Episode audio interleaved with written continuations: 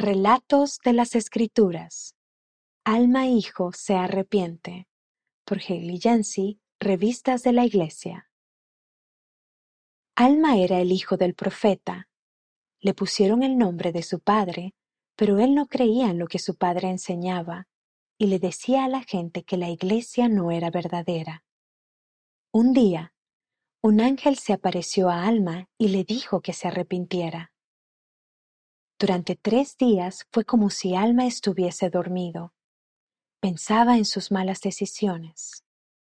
Luego, Alma oró para ser perdonado, y lo fue.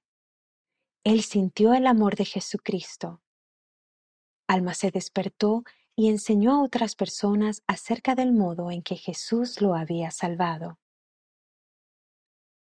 Cuando tomo una mala decisión puedo arrepentirme. Jesús siempre estará conmigo. Puedes leer acerca de este relato en Mosía capítulo 27.